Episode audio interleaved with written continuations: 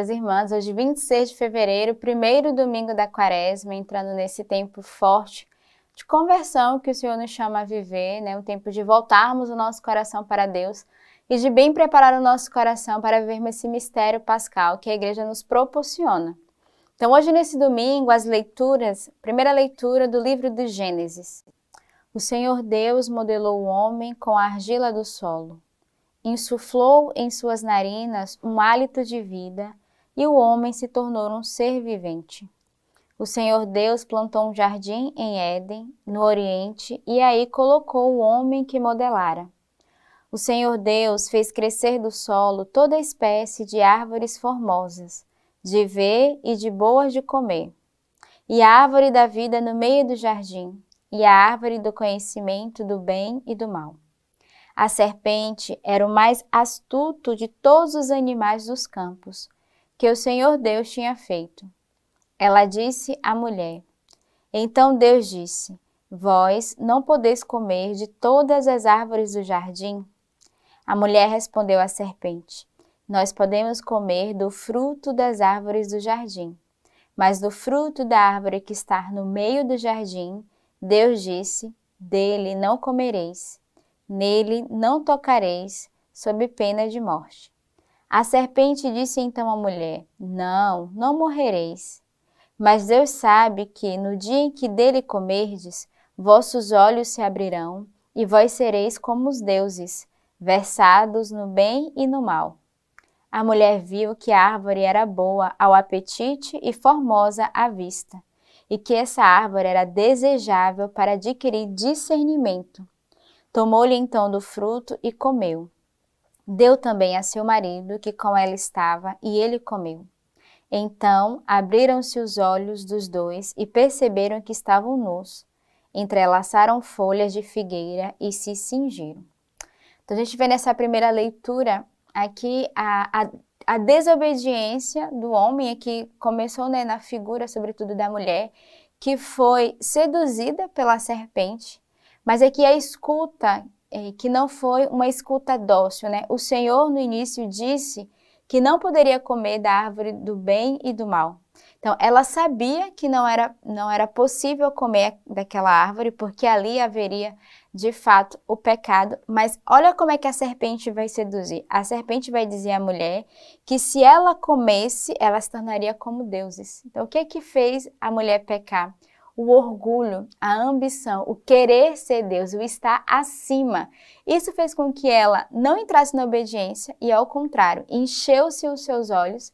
Então, a mulher foi ali envolvida por um sentimento de vaidade, de grandeza, e essa grandeza é que fez com que ela caísse no pecado e que automaticamente também Adão vivesse o mesmo percurso. Apesar dos dois saberem que não era possível comer da árvore, dessa árvore do bem e do mal. Mas a serpente que foi lá, induzindo o seu coração, dizendo: Você será grande, você será Deus.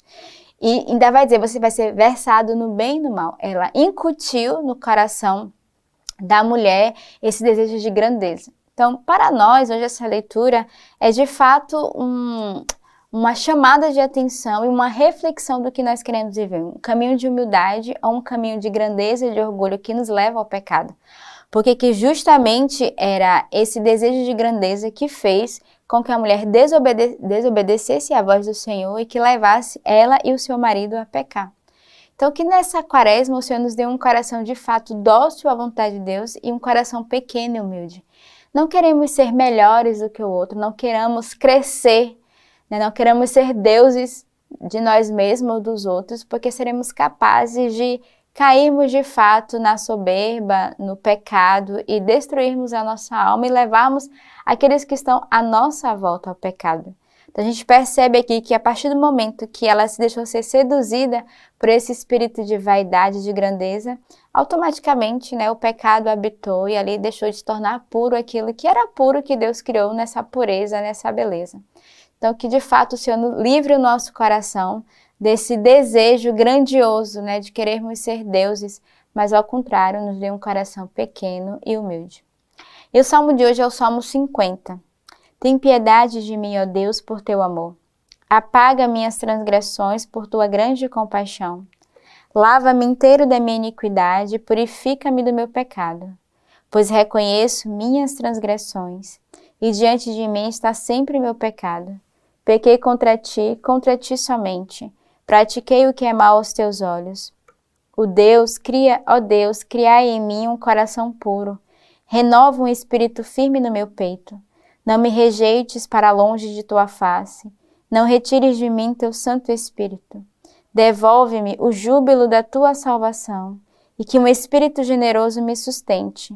Ó Senhor, abre os meus lábios e minha língua anunciará o teu louvor.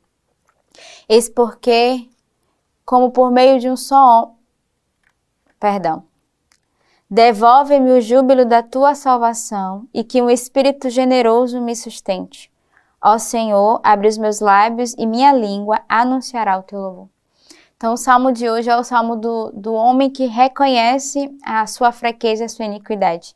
E é bonito porque ele vai pedir, Senhor, tem compaixão da minha alma, né? Lava-me inteiro do pecado, purifica o meu coração. Então, esse salmo de súplica, mas de reconhecimento da miséria que o homem se encontra, mas que toca e que suplica a misericórdia de Deus, que suplica o seu amor, né? Que Deus tenha piedade de cada um de nós. E é bonito porque quando faz, fazemos a experiência da sua misericórdia, no final nós podemos de fato cantar as maravilhas de Deus, né? O salmista vai dizer: Senhor, não só purifica o meu pecado, mas dai-me um coração puro, né? Dai-me um espírito decidido. E ele termina dizendo: Abre os meus lábios e a minha língua para anunciar o teu louvor. Então, quando tocamos na graça, na misericórdia de Deus, somos impelidos a entrarmos nesse louvor de gratidão. Então, somos convidados a todos os dias a reconhecermos a misericórdia de Deus, a experimentarmos a sua misericórdia que salva-nos e que purifica o nosso coração, mas também somos chamados a ter um coração grato, de louvor, de gratidão, porque Deus ele elege cada um de nós fazendo misericórdia, né? Ele não nos condena a partir das nossas fragilidades, mas ao contrário, ele nos dá a graça de correspondermos diariamente à sua vontade. A segunda leitura hoje da carta de São Paulo aos Romanos. Eis porque, como por meio de um só homem o pecado entrou no mundo, e pelo pecado a morte, e assim a morte passou a todos os homens, porque todos pecaram, pois até a lei havia pecado no mundo. O pecado, porém, não é levado em conta quando não existe lei.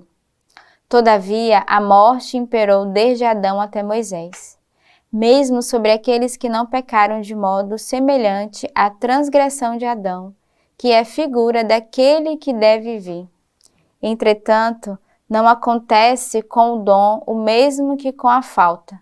Se pela falta de um só todos morreram, com quanto maior profusão a graça de Deus e o dom gratuito de um só homem, Jesus Cristo, se derramaram sobre todos também não acontece com o dom como aconteceu com o pecado de um só que pecou.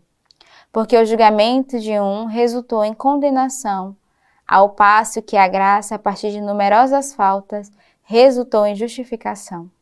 Se com efeito, pela falta de um só, a morte imperou através deste único homem, muito mais os que recebem a abundância da graça e do dom da justiça reinarão na vida por meio de um só, Jesus Cristo.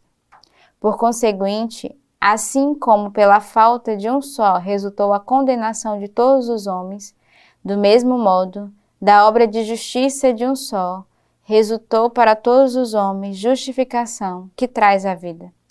De modo que, como pela desobediência de um só homem, todos se tornaram pecadores, assim, pela obediência de um só, todos se tornarão justos. Eu acho que essa leitura de hoje, ela já nos, nos diz tudo no último versículo. Pela desobediência de um só, todos se tornaram pecadores. E pela obediência de um só, todos se tornaram justos. Então a gente vê no início da, da criação, pela desobediência de Eva e Adão, todos se tornaram pecadores, mas graça a Jesus Cristo, o justo, que pela sua prefiguração deu a sua vida para nos salvar. Aqui é o sentido literário da sua palavra, mas na nossa vida é, cotidiana podemos trazer essa leitura para nós. Quando nós estamos no pecado, nós levamos aqueles que estão à nossa volta a pecar. quando nós estamos na desobediência, aqueles que estão conosco, seja a nossa família, o nosso irmão de comunidade, o nosso irmão de grupo, de igreja, de pastoral, ele também é ele é imergido, né? Ele é influenciado, ele também é contemplado, né? Ele recebe essa mesma paga da desobediência. Mas quando nós entramos numa verdadeira obediência de Deus, essa contagia, essa salva não só a nós, mas salva todos aqueles que estão à nossa volta. Então, essa leitura de hoje nos faz esse convite a vivermos essa escuta da obediência de Deus, né? Porque a nossa obediência, ela salva uma multidão, mas a nossa desobediência arrasta uma multidão para o pecado. O evangelho de hoje de São Mateus. Jesus foi levado pelo Espírito para o deserto para ser tentado pelo diabo. Por quarenta dias e quarenta noites esteve jejuando. Depois teve fome. Então, aproximando-se, o tentador disse-lhe: se és filho de Deus, manda que estas pedras se transformem em pães. Mas Jesus respondeu: Está escrito: Não só de pão vive o homem, mas de toda a palavra que sai da boca de Deus. Então o diabo o levou à cidade santa e o colocou sobre o pináculo do templo e disse-lhe: Se és filho de Deus, atira-te para baixo, porque está escrito: Ele dará ordem a seus anjos a teu respeito e eles te tomarão pelas mãos para que não tropeces em nenhuma pedra. Respondeu-lhe Jesus: Também está escrito: Não tentarás ao Senhor teu Deus. Tornou o diabo a levá-lo agora para um monte muito alto, e mostrou-lhe todos os reinos do mundo com o seu esplendor, e disse-lhe: Tudo isto te darei se prostrares, me adorares. Aí Jesus lhe disse: Vai-te, Satanás, porque está escrito: Ao Senhor teu Deus adorarás e só a ele prestarás culto. Com isso o diabo deixou, e os anjos de Deus se aproximaram e puseram-se a servi-lo. Então a gente vê aqui as tentações do demônio com Jesus, né? Que é a primeira tentação de Jesus no deserto. E ele vai fazer três sugestões, né? O da palavra, o da filiação e o do poder. Então ele vai tentar Jesus com esses três movimentos. Primeiro através da sua própria palavra, né, através do mistério da Eucaristia. Depois ele vai tentar através da sua identidade, provando, né, querendo provar se ele é filho de Deus. E depois ele vai tentar com o poder, né? É um dos pecados que sobe à nossa cabeça, o ter o poder. E o belo é que em todas essas tentações Jesus vai rebater com a palavra. Não com a sua palavra, mas com o verbo. E aqui na tentação nós devemos lutar não com as nossas próprias forças, mas com a palavra de Deus. E ele é que vence o demônio justamente com a sua palavra, né? Em cada tentação ele vai justamente usar a palavra para combater esses três pecados que muitas vezes nos faz é, perder a nossa alma. Primeiro, quando nós não acreditamos no poder da sua palavra, não cremos na Eucaristia. Quando nós não temos uma vida autêntica espiritual, o demônio aí nos, nos pega, nos ataca. Depois, quando o demônio quer atacar a nossa identidade, que ele vai dizer, tu és o filho de Deus, né? Ele vai confundir, querer confundir a identidade de filho de Deus, e muitas vezes nós somos confundidos na nossa identidade humana, mas na nossa filiação com Deus. E o último é o poder, né? Ele vai dizer, tu tens o poder, né? Se você me adorar, terás poder de todo esse reino. Nós sabemos que quando o poder sobre a cabeça, sobe a nossa cabeça, nós somos capazes de cairmos num grande pecado. Então, aqui o Evangelho de hoje é uma, uma, para nós essa leitura tão bela de Jesus, que em todos esses três vícios, esses três pecados, ele vai negar e ele vai se colocar como esse filho diante de Deus que, através da sua palavra, né, usa as verdadeiras palavras para, de fato, é, combater a toda tentação do demônio. E a igreja hoje, no ofício das leituras, vai nos oferecer é, os comentários sobre o Salmo de Santo Agostinho Bispo, cujo título é No Cristo fomos tentados e nele vencemos o demônio. Então, é uma leitura muito bela para ao longo desse dia nós rezarmos e eu convido você a meditar ao longo de todo esse dia essa leitura e de pedirmos ao Senhor a graça de que, junto com Cristo, junto com o Senhor, possamos vencer diariamente as tentações e as ciladas do demônio.